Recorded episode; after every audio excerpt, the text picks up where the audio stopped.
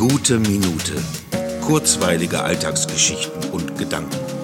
Mein Name ist Matthias Hecht und jetzt geht's auch schon los.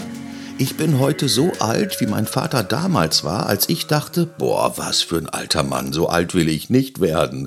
Das war gar nicht böse gemeint. Es war nur der als 17-Jähriger gar nicht zu bewältigende Gedanke, mal so alt zu sein. Und heute denke ich, wie schnell diese Zeit vergangen ist. Ich fühle mich innerlich gar nicht so weit weg von meiner Jugend. Damit sage ich nicht, dass ich mich wahnsinnig jung fühle, doch nimmt diese Jugendzeit immer noch viel Platz in meinem Hirn ein.